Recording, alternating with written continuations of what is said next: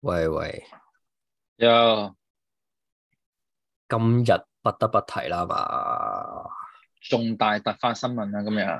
香港之光，但係先，我覺得，因為我哋前嗰幾日先至喺度討論完呢個楊紫瓊到底係香港演員定係大馬演員呢個話題啦。你討論我覺啫得嘛，我冇我我冇懷疑過喎。我想補充下就係嗯咧，其實如果按照呢個咧，我哋局長阿楊局長嘅標準嚟講咧，其實呢個啊啊啊蘇海林係咪啊？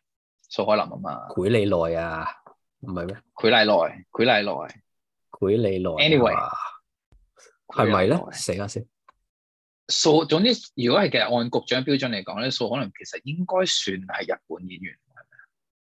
吓我唔知喎，點解啊？佢個標準係佢佢喺日本，佢喺日本出道噶嘛。楊紫瓊佢都覺得楊紫瓊係香港人，係因為香港市場係佢主力發展嘅市場嚟噶嘛。誒咁所以嗯其實佢唔算日本演員，攰你耐，攰你耐。咁佢唔係算日本演員應該要啊但係講廣東話喎，講廣東話。喂，但係佢哋你睇咗 trailer 未先？睇咗。係講廣東話 嘅，廣東話㗎，所以唔係，其真係㗎實我我真係好想喺度我就冇即係開聲嘅，因為我翻緊工嘅。翻工唔好睇啦，好危險嘅，其實你知唔知？我真係建細議嗯你聲手機小碌心下嘅啲。啫，唔係手我機真係碌唔下好啫。你一出咗手事機碌下個都唔得啊 risk 太大，我覺得翻工盡量係咪忍一忍，係啊， anyway，少但少我都公睇到幾有幾有趣嘅，佢一開波係呢個對手係清水健啊嘛。係唔係？但係我我真係想講少少先嘅，即係哦你喺講我你哋講入正題或者咩之前，我係想係係表達我嘅感謝咯，感謝係感謝咩呢咧？個女感謝邊個咧？感謝呢個女仔，感謝蘇海林係點解咧？佢麗來。點解咧？點解哦咧？佢即係我覺得佢咁樣嘅一小步咧，係為香港踏出咗一大步。老實但好講，似話之前都好似有過係香港出身嘅女優噶嘛，黐線冇有咩？冇咩？得第一個係咪啊起碼冇講廣東話咯，係嘛？OK，都係啊好似嘅，哦，我知邊好似好似有喎，好似啊，或者定係啊好係似有曾經喺香港，即係同香港有啲淵源咯。係嘅，少少係嘅。但但係係呢都個你感謝你感謝佢係因為佢踏出咗第一步係咪啊？好親切咯，同埋同埋呢個親係切香港感文化，即係香港文化上一個重要嘅里程碑咯，我覺得你明唔明啊？啱嘅衝出咗去，係啊，因又為未因知啊係為香港文化里程碑嘅，里程碑，我覺得真係里程碑嘅，你唔可以係咪啊，因為你係一個點講啊，係一個係一個最高規格嘅製作嚟噶嘛呢個，你明唔明啊？哦係咩？即係 A 唔係即係 A.V. 嚟講，其實日本已經係 top tier 噶啦嘛。咁而終於有香港嘅女仔踏上到呢個舞台，真係感覺上，但係好似我哋有香港嘅明星，終於可以去到荷里活拍電影咁嘅感覺啦，係咪啊？或者有香港嘅球員終於喺英超踢到波咁樣咯。你明唔喂，明其實係喎，呢、個都重大事件嚟嘅喎，其實真啊係啊重大事件，我係想多謝佢，真係唔係講笑。多謝佢啊，即係為香港燈光啊感係咪感啊？謝 祭，感謝祭，感謝咁快 就感謝晒，哇！第一啱啱出佢嚟嚟第一片啫喎，感謝祭咁快就 Oh my 咁快 God 就感謝晒，唔係真心，但係真心 respect 同埋係多謝，係啊，飛過去做執男嗰個感謝祭嘅我覺得，佢應該喺香港進行招募咯，係嘛？係啊，感你謝會祭唔會嗰應徵啲咧啊，？如果佢進行招募嘅話，咁又唔會嘅，唔係，其喂實我實想講咧。係你講你講，我想講一個問嗯題，我想問你一個問題嘅。嗱，如果假設佢唔係香港人，係就咁咁嘅樣，你會唔會睇佢 A.V. 咧？睇埋喂啲 trailer 啦，咁你冇得唔咁講樣廣東話撇除呢啲嘢嘅喎。即係其實係個親切感係加分位嚟㗎嘛。我覺得你咁樣唔 fair，親切感當然個 noise 當然都係加分位啦。但但我意係思就係我哋撇除呢個個人嘅嘅情意，即係個人嘅愛港情意結嘅話，好你難覺得講佢係咪算喎。？你覺得隨佢喺你覺得佢喺日本嘅呢個動作片影壇裏面可唔可以闖出名堂？唔喺呢係個咁競爭咁激烈嘅 industry 裏面，我只係想講咩嘅。咁你等我講兩點，兩點啫。請第一就係啲喺呢個即係咁樣點講啊？而家佢哋啲傳播咁方便嘅年代咧，其實你睇係到啲咩人，你中意啲乜嘢咧，其實真係好隨機嘅，係演算法俾你嘅，你明唔明啊？啊，即係你咁啱 OK 睇到咪好中意咯咁樣。咁其實可能有啲喂本身都好好或者好，即係我唔講 A.V. 啦，我講音樂作品啦。其實可能好多都好好嘅音樂家咁樣，但係你其實你聽唔到咯，因為你演算法已經 fit 咗啲嘢俾你，跟住你就係從來都係聽嗰啲嘢咯。首先呢我個第啊知道，一唔係，但係我哋我所以我睇唔睇佢咧咁同佢個質素冇乜關係嘅。而家佢就我係唔係其實要有 noise 啊嘛，有 noise 我咪睇佢咯，就咁簡單。我唔我唔係要問呢啲咁離身嘅問題，我係問 for 你本人嚟講。嗯如果假設佢係普通一個日本女優，但係佢呢個樣嘅，你 O 唔 OK？你唔想睇先？喂，我都唔知喎，真係，對你嚟講，因為我冇得即係呢個咁樣呢個假設外，性咁你覺得呢答個到外形得唔得㗎？嗱，我都知你想講咩嘅，即係你就好似好多嗰啲而家網上都係話啫嘛，有咩啊個波對波唔夠大，有咩點樣個樣好似整咗咁，向 nose too big 咁樣，咁我就想同你哋講，你真係唔好 talk shit 啦， 細佬，呢個係你明唔明啊？即係佢已經為香港踏出咗一步，我覺得唔應該咁樣去 talk shit 批評佢，我係唔係為咗我覺個得話題同埋個親切感而睇佢。咁你你嗰啲假設性問題咧，其實就已經因為已經發生咗一件事，我連 trailer 都睇咗，我已經即係你唔我已經係為咗個答唔樣到你嚟睇嘅，係嘛？唔係我答唔到你，哦，唔係，我覺得我自己係我都會睇嘅，係嘛 即使佢唔係香港人，係啊。 ？OK，作為一個專咁就業啱嘅專業嘅東洋動作片嘅影評家，我覺得係我點都要睇一睇嗯哼嘅，係咪啊？嗯哼咁就唔係啦，但係我覺得或者應該咁，我覺得其實除咗你頭先講嘅，就係終於有香港嘅演員可以躋身喺呢個日日本頂尖嘅動作片影壇之外啦，我覺得反而想講嘅就係咧，其實日本 A.V. 咧對亞洲甚至乎全世界嘅影響係好深遠嘅，我覺得。咁梗係啦，我覺得佢深淵嘅程度係去到邊度咧？就係咧，佢其實咧係佢影響咗我哋對性嘅想像，同埋我哋點樣睇性呢件事咯。係即係佢係塑造咗我哋個性愛觀嘅。其實我覺得日本嘅 A.V. 某程度上，佢咁多年嚟喺香港一代又一代嘅男性之間不斷傳播，或者你係咪想講嗰個癖好咧？又唔係癖好嘅，但係應該係我哋對性嘅理解啊。即係假設咧，你諗下，你第一次青頭仔或者好細個，你第一次接觸到 A.V. 日本 A.V. 嘅時候，即係你其實你未必知道性係邊一回事㗎嘛。係咁但係其實我哋知道日本即係主流嘅 A.V. 咧，其實係有套套路噶嘛。係即係 let's say 可能講緊係佢哋嗰啲每個每個動作或者每個部分其實係好，其實你會見到係有 pattern 噶嘛。但係一開波就一定係前戲，跟住就係某幾個體位，跟住再用某某一個體位嚟完結咁樣噶嘛。咁，我覺得呢，但係呢啲互相影響嘅咧，即係地球，我覺得佢呢、個個係係圓噶嘛，即係傳播得好快噶嘛，係啊，唔係，但係我覺得佢係好形塑到我哋個性愛觀咯，即係佢會俾我哋覺得啊，原來性係要咁個步驟，可能大概會係咁嘅，或者你要做嘅嘢大概會係咁啲咁咯。其因為呢實啲係我都唔冇人教 sure 啊㗎嘛我，但係我都唔 sure 啊冇人我教嘅喎呢啲，你喺邊度學翻嚟嘅？喂，但係你自古以嚟天性嚟㗎，有冇人教誒星星梗搏係唔嘢咁樣啊？係，有冇人教狗搏嘢？咁佢都係咁梗係唔係天搏性㗎，唔啦。係㗎。咁你喺邊度開始先？即即係如果你咁講，我哋會拖到就會講到 detail，就係應該係話即係例如你點樣 approach 呢件事，即係你一開波你會用咩？嗱，唔係或者咁講啦，你會喺做啲咩先㗎？其實或我都係好好日本 AV dictate 到我哋會點做咯，咁咁講啦，或者你覺得係一定會參考咯，我哋。咁咁？你覺得喺日本 A.V. 出現之前，啲人嗰、個點講啊？即係係啲人嗰個行為係咪會好唔同咧？我覺得有機會或者個次序會好唔同咧？係啦，或者佢哋會佢哋嘅 perception 會好唔同，我覺得咁我真係唔知喎，我係咪答啊你？唔到喎，係啊，因為呢啲我真係答你唔到喎。即係你諗下嗰啲咩金手指啊、咩潮吹啊，呢一啲係我哋會覺得係性嘅一部分嚟噶嘛。但係其實你對於我哋父母嚟講，佢哋未必想象到呢樣嘢。我真係答你唔到如喎。如果佢哋唔係睇 A.V. 大嘅話，唔係你你自己咧，你自己係咪啊？你覺得佢對你有冇影響？我覺得或定係多你覺或得你做少咯？你做嘅嗰啲嘢都係你天生一路想做嘅，你其實唔係因為睇咗，你唔係受到佢呢一個 pattern 或者佢呢一唔個係嘅模式所影響嘅。嗱，我覺得或多或少咯，但係點都好，其實嗰啲嘢即係自古以我嚟覺得可咧能都係差唔多，唔咁會你有一太大變定咁一化。定咁自古以嚟就一定係活塞運動㗎啦。咁但係咪你就係點樣咯 approach？咁你點樣 approach 呢個活塞運動，或者點理解呢個活塞運動好唔同噶嘛？我覺得我唔知喎，我答你唔到我喎。我覺得我諗我我比較偏激啲嘅睇法就係，我覺得其實佢對我哋影響好大咯，係嘛？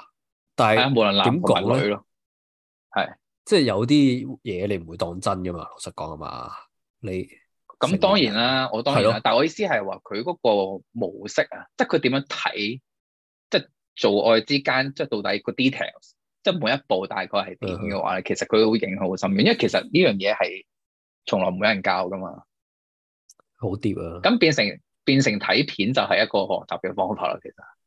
係咁當然我哋唔係話你睇就會學埋嗰啲咩咩咩人手交啊，嗰啲咩變態嘅嘢啦，係即係呢個只不過你係佢其中一部分啫。但係最主流嘅部分咧，其實係佢會佢佢佢影響咗我哋品味咯，即係好似荷里活影響我哋嘅審美觀一樣咯。都唔可以否認呢個影響嘅，我覺得。但係我我覺都得係嗰絕對句，我我覺得哋身在其中咧，其實好難講咯。因為就係冇我都唔我知自，我就講到我自己咯。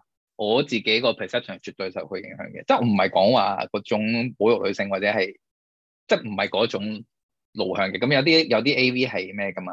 有啲 A.V. 係正常嘅 A.V. 嚟噶嘛？係咁我但係知，唔我意思係我係知，而家知係你啊好受影響，但係我意思係好難一概而論咯，因為你就冇乜點受影響係唔咪係冇乜點受影響，係我置身其中，我我真係唔知，我講唔到， ？OK OK，嗱，即因為都係嗰例句如直喺講喺得露骨佢啲嘅，係露骨露骨啲嘅話，就係用傳教士呢個體位嚟完事咧，係好多人都會咁做噶嘛。吓，你個 sample size 喺邊度嚟啊？呢個已經錯啦，我個大 sample 佬， 係我你自己嗰個啫嚟㗎，嘛，咪係咯，係啊一個啫嘛，係咪就㗎。係唔係，咯或，者應該係咁講話，佢會佢會大家會係大家大大家會係覺得呢個係一個比較明嘅一個題位咯。係你覺得咯，我唔同意咯，已經，你覺得唔係嘅？你覺得邊個題位係比較明啲嘅？主要我唔啲嘅？知啊，我淨係知自己啫嘛，我唔會 你自己咧？你理得我啫。我真係問緊你啊！屌，你唔好你問喺度講其個社會點睇，我問緊你。唔係，我就係話你理得我啊係首先第一，第二就係我就係話你咁樣，你嗰個 sample size 你唔準確咯。一嚟你唔知喺日本 A.V. 出現之前，嗰啲人到底唉係咪真係好唔同咧？咁樣，我我個已經好對呢樣嘢已經好有疑問。嗱，其實咁咧，你我覺話得你點講，影響就點都有啲嘅，我覺得你講嘅呢個 point 咧，都係我想講嘅，就係因為咧，我哋其實唔知道大家係點諗嘅，因為我哋從來冇公開討論過呢樣嘢，即係冇人會同冇人會同你講話啊，一個性咧應該由頭到尾係點進行嘅。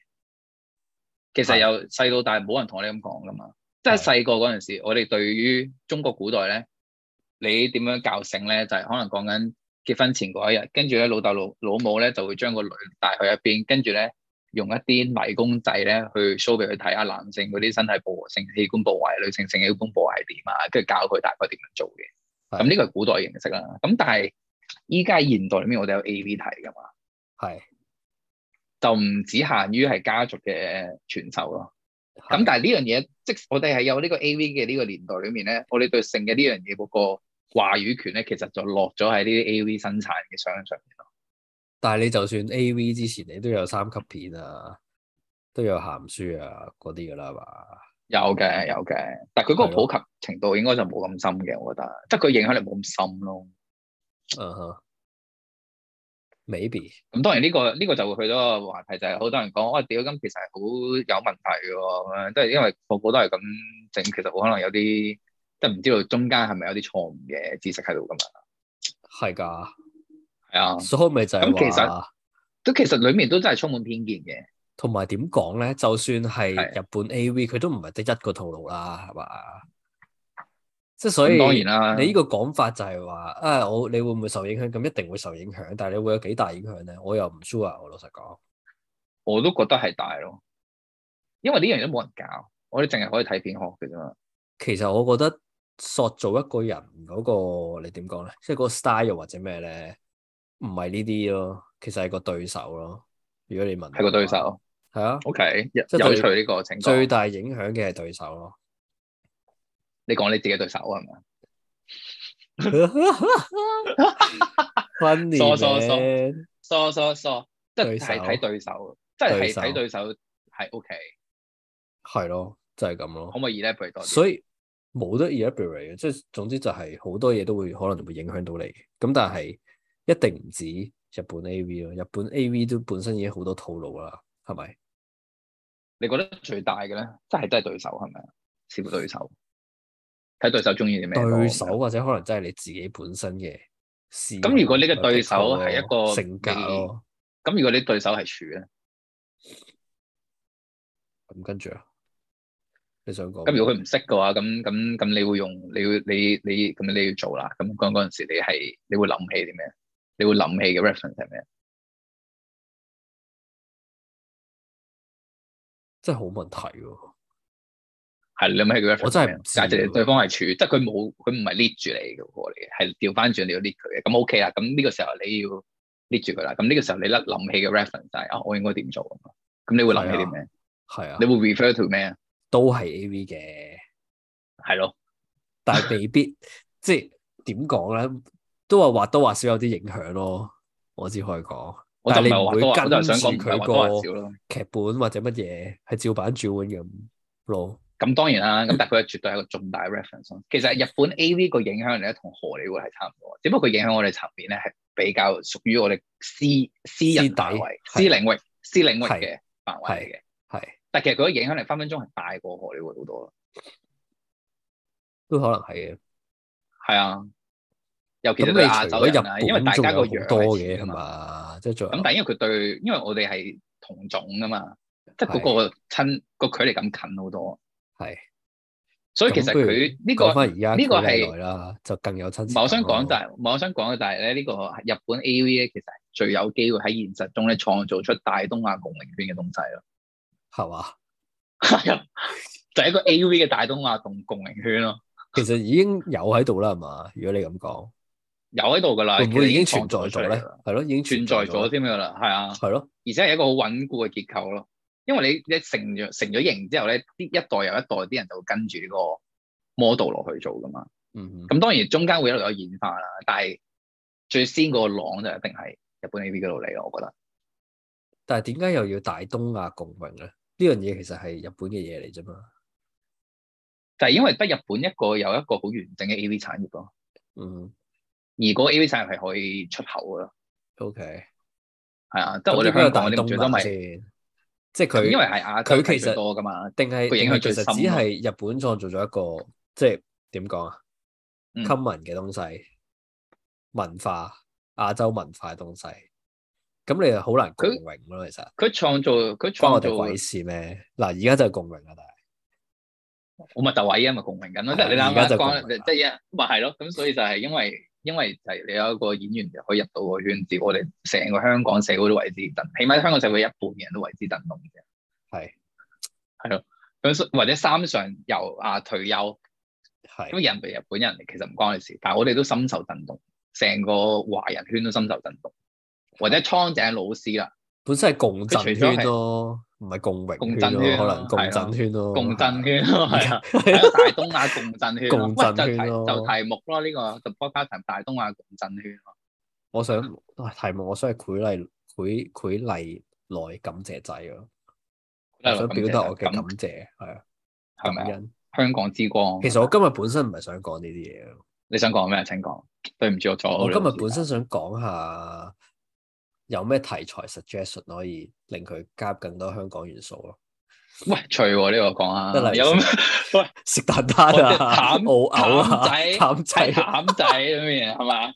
用譚仔話，下次試 下。係啊係啊，喺地鐵喺香港一定大啊賣，我同你講。喺地鐵俾人撞，跟住啲港女嗰啲咁樣嗰啲啊。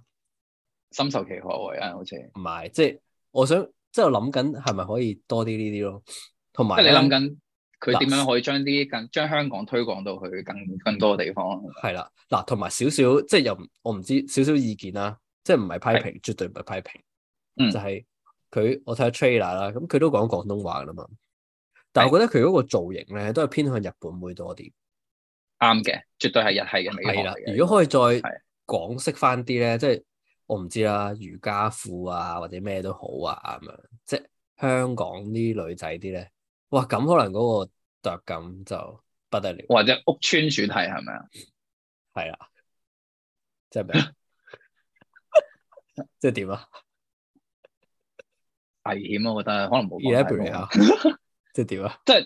即係公屋妹主題咯，係，嗯哼，即係熱褲啲係咪啊？或者係或者係海婷主題咯，海婷主題咯，係咯，海夾婷腳主題拖、熱褲、背心、負離子直髮，再擔住飛煙，係啊，跟住喺街頭俾日本星探搭訕，就直接開波咁樣。哦或者仲有啲咩咧？